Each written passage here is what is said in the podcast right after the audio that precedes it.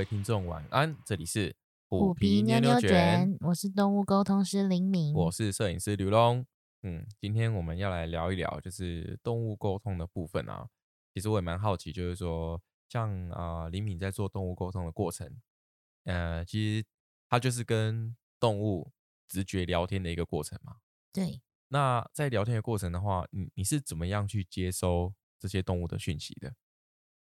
嗯，其实主要是看他们给我什么讯息哦，是他哦，所以哦，就反正就是有点类似在跟人对话一样，对对对。可是因为动物，我们不是面对面嘛，然后，像我们人跟人是我们我们可以很详细的去表达，比如说我们看到，我们听到，我们尝到什么味道，我们闻到什么味道，对，可以很直接的，我们这样相互聊天，你就可以知道说哦。我在跟你聊的东西大概是什么？对，应该是说我们可以用文字，对，跟语气还有肢体动作去完整的表达感受。对，那动物的话，其实就是看他们会给我什么样的讯息。比如说，常常有时候可能问他们说你吃了什么东西呀？然后有些比较会表达的，他可能就会直接告诉我他吃了什么肉，然后他该应该有什么样的口感。然后有一些可能不太，就是对食物没什么执着的，他就是讲说就干干啊，咬起来脆脆的就结束了这样。所以他们比较着重于在告诉你感受，对，都是感受，感受比较多。对，可是就是他们要怎么样呈现他们这个感受，就是看他们给我什么样的讯息。比如说脆脆的是他们已经吃下去之后觉得的口感嘛，对。然后或者是他们闻到什么味道，哦，或者是他们。看那个东西长什么样子，所以就是其实就是动物公司在解读讯息的时候，其实因素有非常的多。第一个动物给什么讯息，第二个是本身动物沟通师的理解力、感知能力、感知力跟理解力。对对对，哎，就针对感知力的这个部分啊，呃，我是听说好像每一个动物沟通师他的感官的能力，就是接收动物讯息的这种感知是不太一样。对。你可以分分享看看你的吗？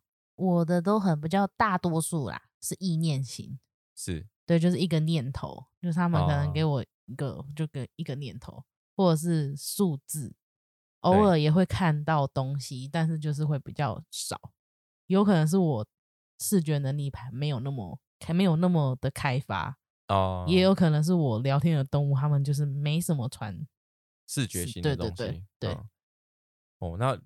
如果这个视视觉能力好的话，应该蛮有趣的。嗯，还蛮就是蛮厉害的。嗯，就是他们可以去透过动物看到的东西，然后回馈给四主。我觉得是更更容易跟四主拉拉近距离。哦，嗯，因为我我我是想说，呃，可以请李敏分享一个很很特别的案例。嗯，是呃，之前李敏有沟通过一只。几乎环游世界的猫猫，那对哦，超厉害！他他住过多少个国家？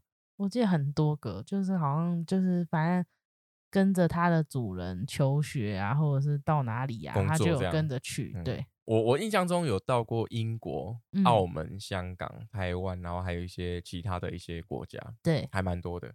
对啊，就是呃，也也刚好就是说，李敏在跟这个动物这只这个。啊，环游世界的豹猫，它是豹猫，它我有看过它照片哦，雄壮威武，小帅哥，对，小帅哥，然后真的是还还体型还蛮大的，嗯，对，然后它呃，之前李敏在沟通的时候，他诶，那我还我还蛮印象蛮深刻的，那一天他沟通完的时候，他就讲说，哦，你知道吗？他他就很呃，沟通完之后就很开心的跟我讲，哎，你知道吗？哎，刚刚那个那个豹猫啊，我在在问他，因为他的主人就是问他说。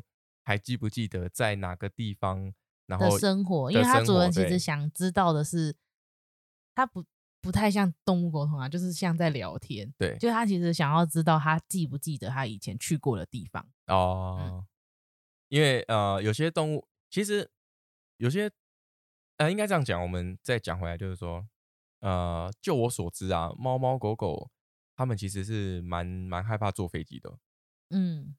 因为之前我们有沟通过一个，是他从美国啊，从美国运来台湾，对，然后整个性格就然后刚好又要隔离，就是我我我才知道哦，原来哦动物也要隔离，动物。他们来也要隔离，就是哦真的哦，这个我不知道哎，它有隔离十四天 哇，那那个猫猫这样十四天在一个不知道的环境里面，然后不知道吃了什么，所以我觉得很短的时间，它要适应很多的环境的变化。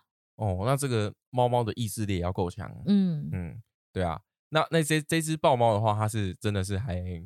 还还疫情前，疫情前，疫情前啊，疫情前的时候，它。是还这算是蛮有啊，蛮蛮坚强，蛮有个性的，嗯，所以它在坐飞机啊，什么都其实都没有什么不好的经验。对对对，对啊。那那一天就是我们讲回来，就是刚刚那个讲到，就是说李敏那时候就很开心的就跟我分享说，哎，你知道吗？我刚刚在跟那个豹猫在聊天的时候啊。他那个豹猫给我的讯息，根本就是在让我身处在英国的感觉。对，因为那时候他他主人其实就问说，他想知道他记不记得他在英国住的地方。对，然后他就给我一个白色的窗台，就是很漂亮的那种窗台，然后透明的，然后那个窗户是有造型的那种。哦。然后窗台外面有放花，他就说他记得啊这个地方，他就给我这个地方这样。然后我 我就觉得哇，好漂亮哦，就是一个很。不是在台湾能够看得到的样子。对对对，欧洲的房子那种感觉。然后我就说，那他因为因为他们他们是一对姐妹啦，所以他们其实姐妹都在英国留过学。那他们住的地方其实都有类似，像比如说白色窗台。然后他们他们两个就是在类似，我应该是在争宠嘛，反正我不晓得。他们就讲说。妹妹说觉得是她住的地方，姐姐说应该是她住的地方吧。然后我就我就在问，你有把这个呃豹猫传给你的讯息描述给主人？对对对，然后他们就讲说有啊有啊符合啊，可是他们两个姐妹就是在说是我住住的地方，就是他们觉得是 自己住的地方，不是对方住的地方。然后我就说那他有没有更多的讯息？他就是给我一个红色的砖墙，红色的砖墙就很漂亮，就可能是他。在那个窗台看得到的东西，对，形容那个空间给你看。对对对，然后就是他，反正最后他们就是应该是妹妹住的地方，妹妹的宿舍，他们是这样讲。哇，那这样姐姐很难过。可是姐姐姐是说，就是他们其实也蛮有趣的，他就是会问我说，那他记不记得什么什么姐姐？就可能是他在读书的时候认识的朋友哦。对，那可是他他家的猫咪也非常的聪明。他就会回复我，比如说讲到 A 姐姐的时候，他就会讲说他记得啊，可能他是短发，他戴眼镜或者什么哦，把他外观的特征形容对外观的特征。然后有一个印象很深刻，是他问说他有一阵子就这只猫咪有一阵子去住了他朋友的家，那他记不记得那个朋友？算是寄养对，然后记不记得那个朋友家是什么样子？然后我那时候就觉得我好像身处在一个小木屋里。就是什么东西都是木头的，地板也是木头的，家具都是木头的，整个都是木头的。然后我就我就说他是不是整个家都是木头？他就说对。然后我就说他好像很喜欢，就是那个猫咪很喜欢，都是木头的。对对对，他就说很舒服这样子。哦，那这样，所以呃，这个豹猫它在传递给你的影像的话，是是整个家的影像吗？就是它它生活过的整个环境吗？我觉得它应该是分享给我他印象最深刻跟他最喜欢的角落或感受吧。哦，对对对，还还是就像我们之前我们前面讲的，就是比较感受型的这种，嗯嗯嗯，动物最深刻或者他最喜欢的这种感觉，然后把这个分享给你这样子。对，嗯，那这个呃主人啊，他在问这些问题之外，有没有其他蛮好笑的问题可以跟大家分享？我记得他那时候给我一个名字。就是一个英文名字，然后就问说他记不记得他是然后人吗？哎，我我他就是一个名字，所以我就直接把这个名字传给他。嗯，然后他就是跟我讲，他就回我说他是男的。然后我想说，嗯，我说他是男的，怎么了吗？为什么不能 是男生？是，然后他就是一直在给我感觉他不喜欢他，不喜欢他。对，可是他又说不出来。我说他如果他是人，他可不可以跟我分享一下？就是。描述一下他的外观特征，比如说像刚才前面有问到其他人，他都有给我，比如说长发、短发，或者怎样，高矮、胖瘦，对，然后这样，他就是不给我这个英文名字的特征，然后我就想说，好，那我就问问我朋友好了，我就说他好像不太喜欢他，是不是？然后，然后那个我朋友他讲说，对啊，他是一只狗，然后他就说这只猫咪就是他很讨厌狗狗。哦，然后我就我就把这个讯息回传给那个豹猫说，哎，你你你姐姐跟我讲说是它是狗狗，他说他就说对啊，我不他就是不太想理他的感觉，对，他就觉得他跟他他就得觉得他跟他争宠，因为他们都是男生哦，然后可能周附周遭都是妹，所以他就是 觉得觉得觉得他那只狗狗在跟他争宠，对，哦，难怪难怪要听到这个名字的时候避而不谈。对啊，就说他，他就真的回我，他是男的哎，这样子，而且是这就是这种口气。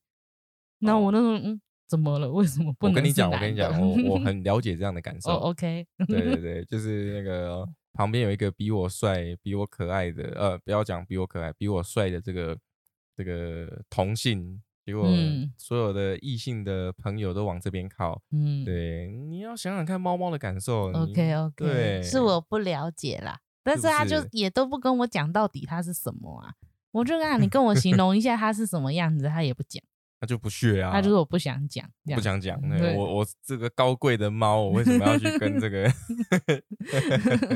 可是就还蛮有趣的，就是在他是我觉得沟通起来很很顺畅的。因为我觉得它的主人平常应该都是在跟他沟通了，就是他他很爱跟他讲话，是在沟通还是在脸消 委？就是他很爱跟他说话，对对对，就是本来就是养饲养他的那个主人，就是平常就很很喜欢跟他讲话，包括他吃什么，他都会跟他讲。哦，你说给他食物的时候都会跟他说什么？对，你今天吃鸡肉哦，你今天吃牛肉哦，这样子他都会说。哦，是哦，嗯，所以他那时候我我我也是印象很深刻，是我直接问他说他最喜欢吃什么，他回我鸭肉。鸭肉，他很明确的跟你说鸭肉。他说鸭肉。哦，所以就是代表说他主人在给他食物之前都会跟他讲今天是吃什么。对对对。然后因为好贴心的主人，我都是在跟跟他们就像是在聊天一样，然后就会有蛮多很好笑的。一些一些过程，对啊，其实呃，像李敏之前就有讲过，就是说良好的这个动物沟通的整个过程里面呢，嗯，其实最好的就是像三发通三三发，不要不要要我的语病，三发 三三方通话，那我重讲一次，三 方。就很像三方通话一样，嗯，就这种流畅感啊。如果说你你在沟通的过程有这种流畅感的话，是蛮顺利的，有一些蛮多笑料的，对，很快乐。对，真的。因为我还有记得，就是他就有问说，因为他是豹猫嘛，所以它食量很大。然后它主人就有说，哎，那它平常都会跟谁要饭饭？对，然后他就回我娃娃，娃娃娃。对我那时候就听到这两个，就是娃娃这样子。嗯。我想说谁，我就直接回他说，他跟我说娃娃，然后他主人也是百思不得其解，娃娃是哪位？是 哪位？有没有说异空间的那个？对对对，然 后可是可是他就是之后之后就过了好像一两天，他就告诉我说，哎，我我想起来了，他就说我觉得可能有关联的，就是每次他家的猫肚子饿在叫的时候都是娃娃。就是哇哇哇哇哇叫的声音，大 家可以当跟我们虎皮当朋友。我想说，嗯，所以他是直接告诉把他的叫声，就是他在要饭的叫声传给我。哦，娃娃，他他在跟你分享，我都是这样子跟妈妈要饭的。对，然后我就以为那个是个人。等等一下，等一下，我刚我刚有点语病，今天怎么语病这么多？三八 要饭的 啊。好，我重新讲一次，就是啊，那只豹猫就是想跟你，就是想跟你分享，当他想要吃饭饭的时候，对，都是这样要的，都是这样子要的。对，然后我以为他是人哦，哎，很很可爱，很可爱，对，对啊，哎，除了这个还有什么好笑？哦，我记得他们就是这个还蛮。我觉得蛮逗趣的，我觉得印象很深刻，就是我到现在都记得很清楚，感觉就是真的很好笑。因为因为他们是一对姐妹嘛，对，所以那时候他们就在聊天的时候，他就是他，因为那只猫咪就是他妹妹很喜欢那只，很爱逗那只猫。哦，对，然后然后他每就是在问他的时候，比如说对妹妹的感受，他都给我那只猫就给我很无可奈何的感觉，就是对这个 对妹妹就是无奈。对，然后然后后来他们就是。就在问说，他们就在玩嘛，因为他们就不像是正常的动物沟通，他们就是在聊天。其实这样的感觉是最好的。对对对。然后那时候我就记得那个姐姐就问说：“那那你问我家的猫，就是我妹平常在家都在干嘛？”嗯。然后然后那个猫就讲说：“你确定你要我说吗？”他这样子。嗯。那他为什么会这样子回答你？对。然后我想说：“哎，怎么？”我就说：“我就说他这样子回我。”哎。然后那个他那个主人也是讲说：“对啊，你就讲啊。”然后他一讲这句话的时候，我就突然有一种浑身不对劲的感觉，因为我说我是意念型的嘛，对对对，所以我就突然浑身不对劲的感觉。然后我就想说，该不会你妹都在家裸体跑来跑去吧？然后那个猫猫还会还说，哎，是姐姐自己猜到的，我没有讲哦，是姐姐自己猜到，不是我说的，这样在撇清关系。哦，这只这只豹猫很厉害哦，聪明，就是它是不是有去上官？我在我今天。怎么一直咬螺丝？呃，他 他是不是有去上过公关课？知道怎么样？怎么样去这种撇清责任？对，他还就真的就讲说是姐姐猜到的，我没有说这样。哎，那那真的是这样子吗？对啊，他就当他们两个就是他们姐妹也是笑得很开心。对啊，我妹就这样的。难怪难怪那个。难怪那个豹猫会讲说，那对他的妹妹无可奈何。对对，妹妹想说，我给你都是爱，结果那个豹猫就回答说，我真的觉得很无奈。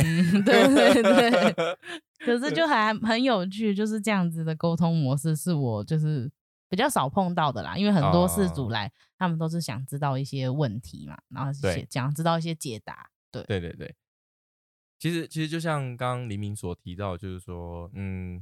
其实我们在沟通的过程也可以这么有趣顺畅啊。嗯，对，当然很多人都会把动物沟通啊想做是只要来做动物沟通就可以改善很多问题，其实不应该是这样子去解释它的。嗯，我觉得要互相，因为也是有碰过那种就事主讲说，哎，帮我跟我家的动物讲说不要怎样啊，不要不要这样啊，不要那样啊。哦，对，那那我们可以代话，可以告诉他。我们可能我们人可能不喜欢这样的行为，对。可是他们可能也为什么会造成这样的行为？可能是互相彼此生活上有一些摩擦，因为是这样，所以他这样，对，一定有一些因果关系。对对对，还有一些前提跟条件。对，所以如果像这种带话的形式，我都会我一样会把话带到，但是也会问他说，那他为什么会，比如说有些坏习惯的话，对。就问他为什么会有这样的坏习惯，看一下动物怎么回答，然后希望可以从中去调解一下，然后让他们改善。嗯，对。可是，哎，如果说我们在做动物沟通的时候，事主他来的目的就是想要了解问题、解决问题，但是他又在情绪上面，或者说啊，他不像他不像我们之前有沟通过一些事主，嗯，他是。真的非常关心动物的状况，所以他很希望知道为什么，然后也会很努力的去做改变，让他的动物宠物可以过得更好。对，对，但有一些可能像你刚刚讲的，就是呃要带话啦，或者说啊一定要动物怎么样啊，或者说他本身自己饲主就有一则呃比较呃。高人一等的这种感觉的话，其实对于动物来说是。也是很很难，对生活上没有什么有益的帮助啊。对对对，因为主要还是要互相协调。对啊，互相协调，然后取得平衡，这是这是我们一直在呃我们频道里面一直在一直在传达的一个感觉啊，就是说呃人跟动物其实万物生而平等嘛。嗯，所以虽然说它是你的宠物，是你你饲养的动物，但是实际上。在都一起生活，一定要超过几十年。嗯，那我们就是从中取得一些平衡。那动物开心，你也开心。那动物动物疗愈了你，那相对的你也在疗愈你的动物啊。嗯，对啊。所以在心灵上面还是要有一些平衡点，是是要自己去抓取的。对，或者是因为像就没办法像他们可能有些人认为的这么速成，比如说带个话哦，就像。其实就像，如果假设你有个坏习惯，是，其实比如说你是老烟枪，你喜欢吃槟榔、喝 酒，然后你的朋友都告诉你说啊，你不要再抽烟了啦，你不要再吃槟榔了，你不要再喝酒了，一样的意思啊，你会不会改？也不一定会改。呃，确实是这样。对，所以、嗯所以其实就是我觉得还是要互相的去调整一下。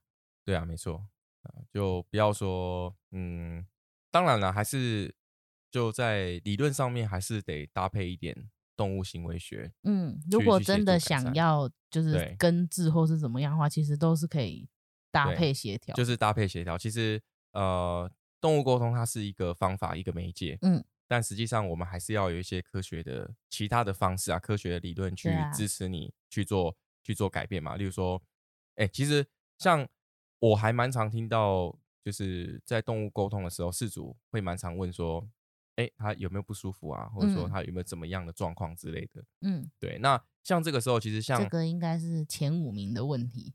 前五名的问题。对，因为像像我我不是动物沟通师嘛，所以以我的感觉来说，会觉得呃，像这类的问题啊，嗯还是是必须要饲主去观察你家的动物，对，可能可以稍微知道一下，比如说像我知道一下，像我之前也有沟通过一只老狗，就对是年纪很大的狗狗，嗯，然后他因为可能一只脚受伤，某一只脚受伤，对然后导致他其他脚可能也开始不舒服。哦，就是嗯，一只脚受伤，然后其他脚负担变重，对对对，所以嗯那时候就有在问他说，哎、他有没有身体哪里不舒服？就是知道他哪一只脚受伤以外，他其他脚可能开始也有负担。我觉得这个就哦是可能可以去提醒事主说，哎、到时候去兽医啊，去给兽医看的时候，也要注意他其他脚。那对对对但是那个事主是有说，兽医也有提到，就是因为他一只脚受伤，可能会造成他其他脚负担比较大，更重。对，嗯，对啊，因为像狗狗的话，可能啊、呃它也也呃，应应该不能这样讲哦，就是说